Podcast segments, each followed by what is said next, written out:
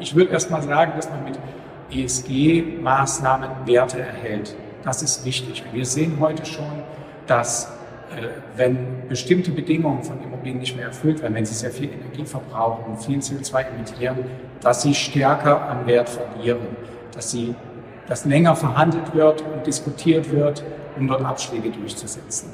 Haben Sie eine gute Immobilie, die eine gute ESG-Performance hat, dann hält die ihren Wert, weil Sie erstmal nicht so viel machen müssen und keine Kostenrisiken haben.